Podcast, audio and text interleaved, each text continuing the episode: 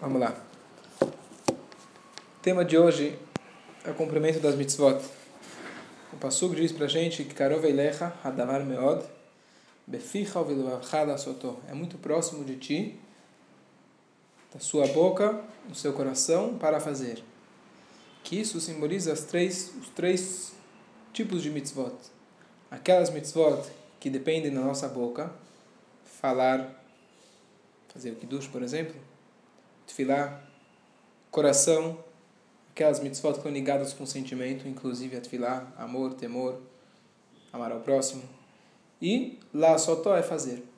As mitzvot de fazer, colocar destacar, ferir, ação. Esses são os três as três formas de cumprir as mitzvot. E a Torá fala pra gente que é muito próximo, muito fácil. Só que se a gente for olhar na Torá, a gente vai ver que algumas mitzvot, quando alguém falha em cumpri-las, a punição é muito severa. Então, por exemplo, o cara que Deus nos livre transgride o Shabat, então precisava ter duas testemunhas e advertir a pessoa, tá, tá, tá, tá, tá, tá, mas a punição era a pena de morte, esquilá, a pessoa era apedrejada. Se não sabia, está sabendo agora começar Só? Mas já era para ter começado. E assim por diante, nós temos várias e várias mitzvot é, que o, a punição delas é muito severa. Então eu queria elaborar um pouco sobre isso. Então, 1969, na época de junho, em julho, é,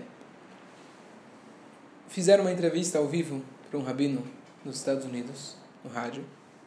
Na época que ainda o pessoal usava só rádio. Não, vocês não têm nome, então. Ele estava falando que as épocas onde não existia internet, não existia televisão, não era cores, então tinha uma época que se escutava muito rádio. Era teu único meio, praticamente. Fizeram uma entrevista ao vivo com o rabino e perguntaram para ele, olha, não era uma rádio judaica, e aí viraram e falaram, olha, Rabino, estamos aqui fazendo uma entrevista ao vivo, sim, o que, que eu posso ajudar? Ele falou, olha, nós estamos aqui estudando a Bíblia Sagrada, a Torá, a Torá dos Yodim, a gente queria tirar uma dúvida. Ele falou, claro. Ele falou, é verdade que antigamente, quando alguém acendia um fósforo no sábado, ele merecia a pena de morte? Isso, isso que prega a religião de vocês? E obviamente essa não é uma pergunta tão simples, muito menos para você ser pego Hum, de repente Em público. em público, na lata. Entre parênteses, a gente viaja uma vez por ano, a gente vai para a Conferência Mundial do Shluchim. Então tem vários cursos, vários cursos de reciclagem, como se diz, várias dicas que a gente aprende, inclusive de profissionais. Uma vez veio um profissional de, de comunicação. Estava falando para a gente, ele é israelense, explicando para a gente qual é a maneira da gente responder, às vezes, uma entrevista. Chegam te entrevistam, televisão, você é um rabino, você está num evento. E muitas vezes a pergunta é provocativa. Claro. É certo? Sempre. Sempre. sempre. sempre. Eles querem te provocar, eles querem achar algum ponto onde você vai falar alguma coisa que é polêmica É. para mostrar para todo mundo, tá vendo? Então ele estava, inclusive ele era israelense, então israelense é bem assim, tá certo? As críticas são bem assim. Então ele estava dando algumas dicas, uma delas é que você não precisa responder a pergunta deles. Você fala o que você quer, Uhum. tá certo? Ele perguntou, ah, como é possível? Você responde, você, você, você muda o assunto, porque é isso que vai ficar gravado, tá certo? O que você falou é que vai sair para fora. Você vai falar qualquer besteira, qualquer vírgula, qualquer coisa que você vai falar, mesmo que seja besteira, eles vão pegar e cortar e fazer. e- Uhum. Então fala o que você quer. Eles vão fazer uma pergunta, ah, você responde bem. Pronto. E sempre a mensagem tem que ser positiva. Nunca se desculpando, nunca tentando explicar nada. Uma mensagem positiva. Como é possível? Você fala uma, pensa uma frase curta, grossa, com uma mensagem positiva. Isso é bem inteligente. Foi, ficou gravado. Mas me- mesmo assim ninguém quer ser pego, quer ser pego dessa forma. Bom. Mas não que exista não que não exista explicação, mas tem coisas que às vezes a gente precisa de um tempo, saber como explicar, como falar. E ele explicou, ele deu a resposta, que é uma resposta clássica. Ele falou: olha, não é bem assim. O que, significa não é bem assim? De fato, a punição era essa, mas quando você lê na Torá e a gente vê a realidade, era um pouco diferente. Por que acontecia? A Torá exige que tenha duas testemunhas que assistam a pessoa antes dele fazer o ato.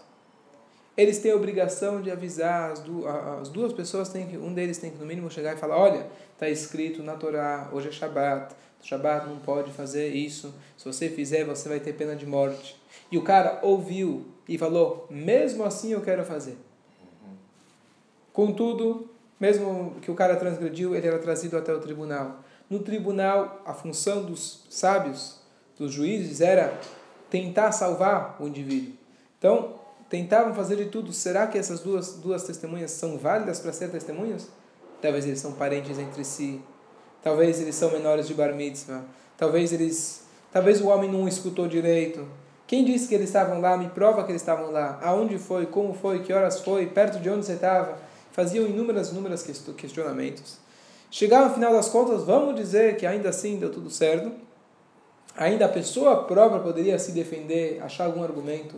Os sábios tentavam eles mesmos achar alguma brecha, saída, de alguma maneira para que o cara não morra.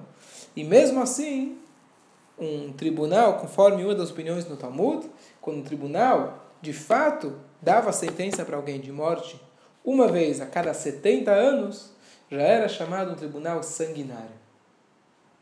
Ou seja, morte é mais para a teoria do que na prática. Essa foi a resposta dele. Tá bom. Só que para sorte ou azar dele, tinha alguém escutando a gravação, a, a, a, a entrevista, que era o Rebbe de Lubavitch.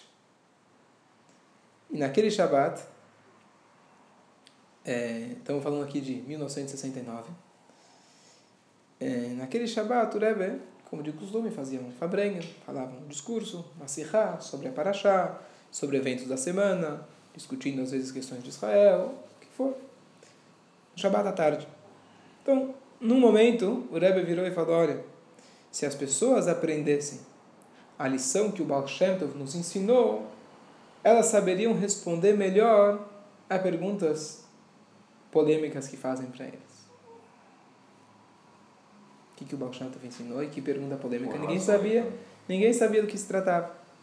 O Rebbe falou o seguinte, o Baal Shem Tov nos ensina de que tudo o que acontece, tudo que o homem vê ou escuta, um Yodi vê ou escuta, ele deve aprender disso uma lição para a Hashem, para o serviço divino. Você viu alguma coisa, você leu uma notícia, não é por acaso. Você tem que extrair disso alguma lição para o nosso serviço divino. Não é apenas você escutou falar da Petrobras para criticar de novo o governo. Você pode criticar, mas existe uma lição de cada notícia, de cada coisa que você vê, que você deve extrair. Se você viu alguma coisa, é Ashgaha para ti. Então, se a gente soubesse aprender dos eventos que acontecem no dia a dia, íamos estar melhor preparados para responder as perguntas que, que aconteceu? O 20 de julho foi o dia que o homem chegou na Lua. 69. Uhum. E essa semana, justo naquela semana, foi o dia que o homem subiu na Lua. Não vou entrar agora na polêmica, mas uma das coisas que algumas linhas dentro do, do judaísmo falaram que não é possível que o homem chegou à Lua. Até hoje tem gente que fala que é especulação. É. Mas, é, por quê? Entre parênteses, por que eles falavam isso? Porque tem um passuco, uma parte que a gente fala lá no no Kiddush Levaná. A gente agradece a Deus pela luz que Ele deu para a gente da lua que se renova a cada mês. Então, a partir de sete dias, a partir do nascimento da lua, a gente faz aquela, aquela brachá, a gente agradece a Deus. E entre parênteses, óbvio que não é a bênção da, para a lua, é a bênção para Deus que fez a lua. Por isso, inclusive, que a gente faz ela virada sempre para a direção do Beit HaMikdash, não em direção à lua. A lua pode estar atrás. Você faz em direção ao Beit HaMikdash, e ainda a gente faz o além o Kadish, para deixar bem claro que a nossa reza é para Deus e não Haz Shalom para Dua.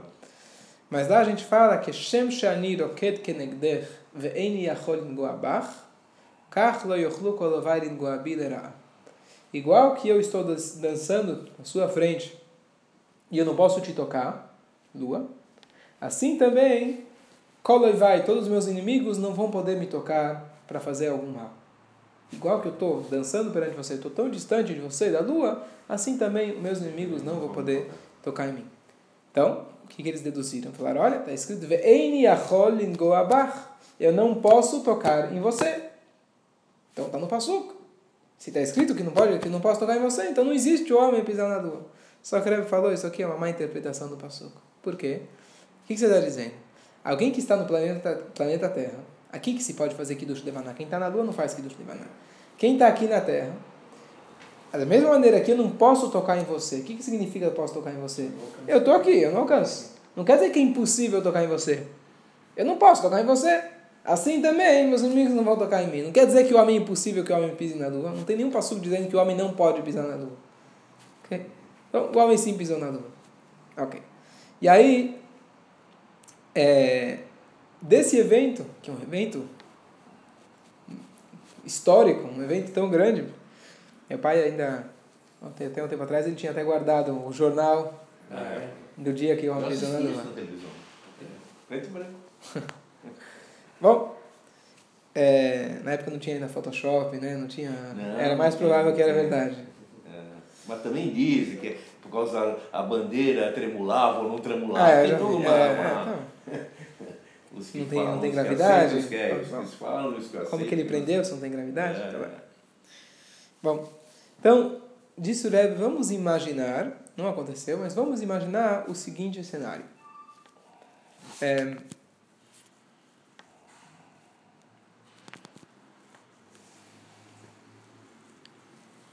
Michael Collins, é o nome do astronauta, o homem que chegou lá. Vamos imaginar que esse Michael, ele foi escolhido dentre inúmeros candidatos. E para que chegasse esse grande momento, a NASA investiu bilhões de dólares, anos e anos e anos de pesquisa, inúmeros estudos científicos para chegar nesse momento. Eu te pergunto, que, que exatamente o homem foi procurar na Lua? Água? Pedra? O homem tem mais o que fazer?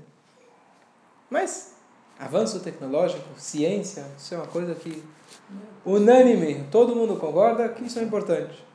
Vai me perguntar para quê? O que, que o homem perdeu lá? Uma boa pergunta. Mas isso todo mundo acha, isso vale a pena investir o dinheiro. Tá bom? Ok. Avanço tecnológico. E se preparam bilhões de dólares, muitos anos de estudo, Foi isso, tecnologia. Uma, uma corrida é, com a Rússia, né? Era Guerra Fria. Motivos políticos. Motivos políticos é. também. De, Tudo bem. De, Avança. Poder. Poder, poder, poder. Prestígio, poder. Poder. Mas vamos na essência da coisa. O que você quer na Lua? O que você quer na Lua? Não falta coisa para você fazer aqui? Uhum. Tudo bem. Você quer mostrar, você quer fazer. Mas no fundo, no fundo, a pergunta é o que, que tem lá?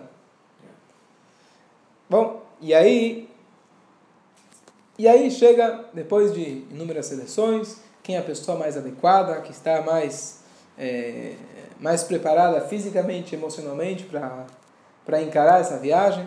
Então, escolheram o tal do Michael. Então, vamos pegar aqui na nossa história que não aconteceu. Escolheram Fulano, Yankele. Ok. Yankele foi escolhido, chega o grande dia. Obviamente que antes de chegar o dia, preparam ele, como você vai ter que se comportar, a comida lá é diferente, você tem que fazer exercício todo dia, você tem que estar sempre ligado aqui com o planeta Terra para saber é, as direções, como fazer, como se virar e assim por diante. E chega o grande dia, ele tem lá com ele o manual de instruções, ele está com um radinho onde ele tem a comunicação com o pessoal do planeta Terra. 3, 2, 1. Saiu. Ok. O cara tá todo empolgado, feliz, ansioso. Ele começa a voar, voar, voar. Começa a subir. Passa alguns minutos, diz o Rebbe, ele olha para baixo. Ele vê que o planeta Terra se tornou o tamanho de uma bola de pimbolim. Uma bola. Tá bom. E a cada segundo que passa, falam para ele aqui, coloca aperta esse botão para a direita, para a esquerda, aperta o outro botão, sobe, desce, agora é hora de comer, agora é hora de trocar com o seu vice, com o seu copiloto, e assim, o tempo todo dando ordens, ordens, ordens. Chega uma hora ele fala: esse planeta é tão pequeno, as pessoas lá, nem de tamanho de uma formiga, e eles o tempo todo estão me falando o que faço, o que, que não faço, o que, que eu faço, o que, que eu não faço. Chega com esse negócio, não aguento mais. Eu quero descansar, eu quero a minha paz. Ele pega aquele o rádio onde ele se comunica, ele bate com força, Finalmente silenciou, agora ele pode relaxar. Ele está lá, deita para relaxar, deixa no, coloca no piloto automático, como se diz, e foi indo, foi seguindo. Oh, passou um tempo, estava muito gostoso, estava muito confortável. Finalmente ele pode comer a hora que ele quer, como ele quer. Só que passa um tempo, de repente ele começa a perceber que ele não está saindo muito do lugar. Porque ele caiu e entrou numa órbita. E a órbita, como vocês sabem, uma vez que você entra numa órbita, você não sair, você fica girando para a eternidade. Então ele começou a girar, girar. No começo estava legal, parece uma montanha russa, né? Parece interessante. Tudo bem. Mas, de repente, ele percebe que agora já não sabe mais para onde ele vai. E aí ele começa a ficar meio desesperado. Ele começa a procurar, apertar os botões. Ele vê que não consegue. Ele tenta pegar o rádio, tá quebrado. Ele começa, alô, alô, alô. Tá mudo. Ele bateu. Começa a ficar desesperado, ele começa a olhar, até que ele vê que tinha um fio que soltou. Na hora que ele bateu, ele soltou o fio. Ele vai lá, começa a colocar o. Consegue juntar os fios. Alô, oh, alô, onde você estava? A gente ficou desesperado. O que aconteceu com você? Ele falou, desculpa, aconteceu aqui um acidente. É, eu entrei em órbita, eu estou aqui meio perdido. Sim, sim, aperta esse botão, aperta esse. Aruch Hashem conseguiu sair. Tá bom, continua a viagem, vai para cá, vai para lá, vai para cá, para lá. E ele sabe está lá no manual, uma das regras óbvias, que aqui em cima não se pode fumar. Em 69, talvez ainda podia fumar nos aviões, tinha aquela classe, aquele canto do, do avião, você podia fumar, as fumantes, mas é, hoje não existe mais. Mas no foguete, já naquela época, já não é o lugar ideal para você fumar. Ter uma fumaça, ter fogo, não é o lugar ideal. Mas ele já tinha se preparado antes da viagem, já tinha levado um maço com ele, caso esteja muito esteja lá muito sozinho, não tem muito o que fazer. Na época não tinha WhatsApp, Facebook, estava lá sozinho. Falou, tá bom, agora chegou a hora, eu quero tomar um cafezinho, vou fumar meu cigarro. Mas ele sabe que no manual está escrito que não se pode, não pode fogo dentro da, da aeronave. E ele vai lá, ah, precisando de um cigarrinho, um cigarro não vai acontecer nada. E de repente ele acende o fósforo, e quando ele acende, explode a aeronave. E mais uma tentativa da NASA foi para o espaço, literalmente. E ficou no espaço. Ficou no espaço. Então, disse o Rebbe, essa eu, eu, coloquei um pouco mais de detalhes na história, o Rebbe não contou com todos esses detalhes, mas acrescentando alguns detalhes que são importantes aqui para o nosso exemplo.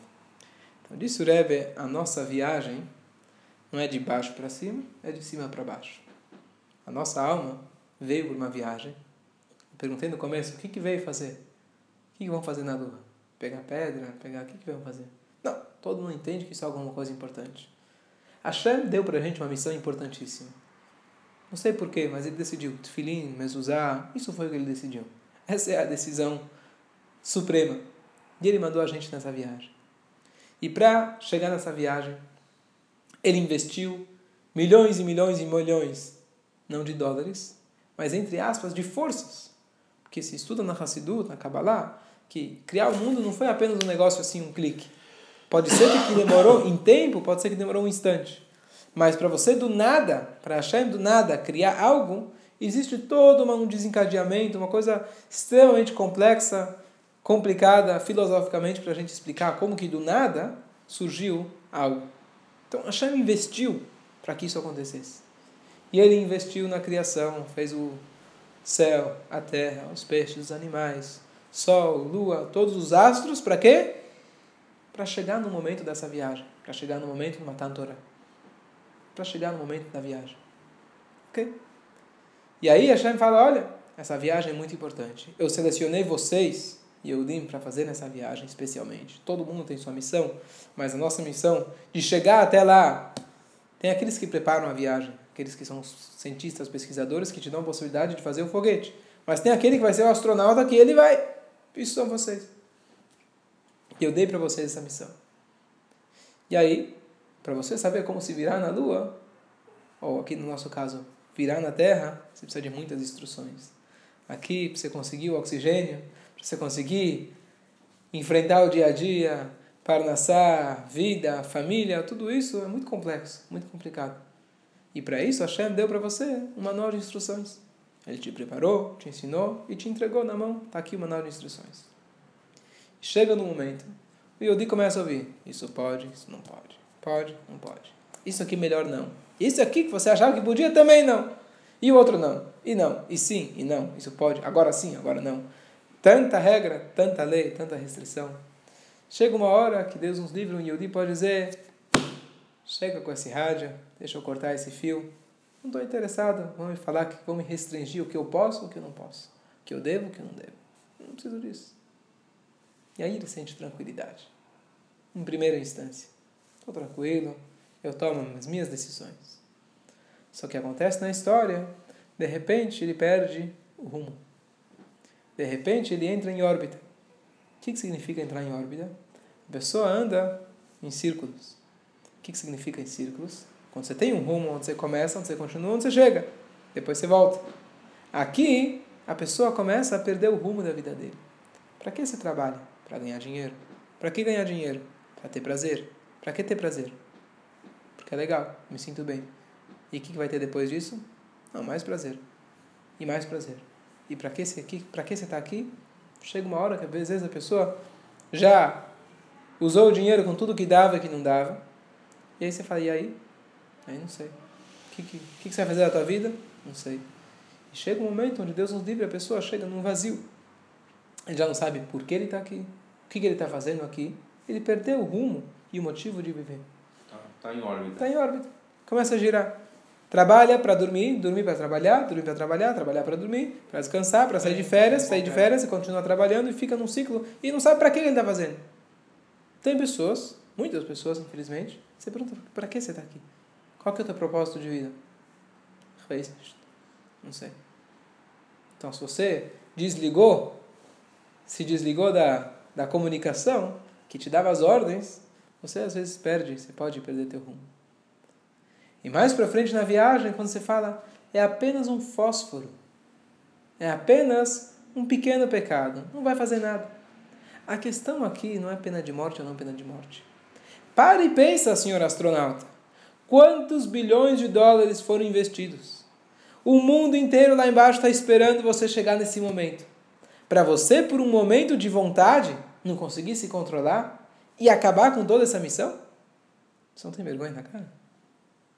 Você não sente uma responsabilidade? No nosso exemplo, Hashem criou o mundo, colocou muita força para que esse mundo possa existir. Sabe quantos bilhões, trilhões, infinitos anjos existem? E o propósito deles, no finalmente, é para que nosso mundo possa existir. Quanta força Hashem fez para que esse mundo existisse? Quantas pessoas existiram até o dia de hoje para que você chegasse até aqui e tomasse uma boa decisão?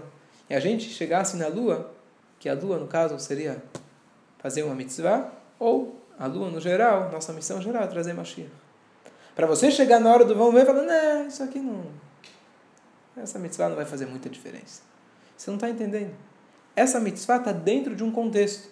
Não é apenas, eu só fiz isso. Só acendi o fósforo. Não é só acender o fósforo. A questão é o valor que tem uma mitzvah. O peso que ela tem. O contexto que ela se encontra é a vontade de Hashem é o objetivo da sua missão, é o objetivo que teu pai, teu avô, teu bisavô, desde Adam Arishon, existem para você chegar nesse momento e tomar a decisão correta. E às vezes a gente fala, não vai fazer diferença. Está aí o ponto essencial. Nem sempre numa entrevista, nem sempre numa entrevista de rádio você tem a, o, o tempo para poder explicar tudo isso. Mas o ponto é que se você explica que é apenas ah, Antigamente, era só antigamente, não era bem assim, era muito raro, tudo bem. Mas a, a, a, o, o, o core da questão, você ainda não respondeu. Porque tudo bem, no finalmente, se tivesse todas as condições, ele sim merecia a pena de morte. Por quê? Você ainda não respondeu. E a resposta é: que dizer pena de morte? Você, você se colocou numa situação que você está se colocando, se desligando da tua fonte. Você está tomando uma atitude completamente irresponsável. O que, que você faria com aquele astronauta? Agora não tem mais o que fazer com ele. Mas o que, que você faria com ele? Fazer uma mexigna. Pena de morte é pouco para ele. Entre aspas. Você está entendendo o que você está fazendo? Tanta gente investiu para você chegar aqui, por um segundo você não consegue aguentar a tua vontade? Assim também, em relação a gente. Que a gente possa saber o nosso objetivo. No caso nosso, não é apenas questões políticas que a gente faz mitzvot, com a Rússia ou com quem for, Nosso motivo não é para avanços tecnológicos, para ver se tem água ou se não tem água na Lua, para ver se tem um extraterrestre, um ET que vai poder fazer acender a luzinha do dedo do ET e vai, vai poder fazer um novo fazer um novo filme. Não, não, não é esse o nosso propósito. Nosso propósito é um propósito real, um propósito de vida, onde Hashem, através das mitzvot, nos guia para que a gente possa chegar no nosso, alcançar o nosso objetivo na nossa vida, para que a gente tenha uma vida tranquila, para que a gente possa se guiar dentro dessa bagunça, que a gente possa se iluminar dentro dessa, das dificuldades do dia a dia. Essa é a, essas são as Torá, a Torá e as mitzvot que Hashem nos deu. Então, quando a gente falou no começo que está próximo de você, que Karov Eilecha, Adavar Meot, saiba que Hashem colocou algo que seja próximo de você. As mitzvot, às vezes, de fato, parecem montanhas, coisas difíceis da gente conseguir alcançar, fazer, são muito difíceis, mas saiba que Karov é próximo de você. Um pouco de esforço, um pouco de empenho, está escrito no Pirkei Avot, Kola Mekabela Lav, ou Torá, todo aquele que recebe sobre si o jugo da Torá, Mavirin Mimeno Ol Derecheret, Ol Malchut, se tira dele a, o peso a carga do, do governo.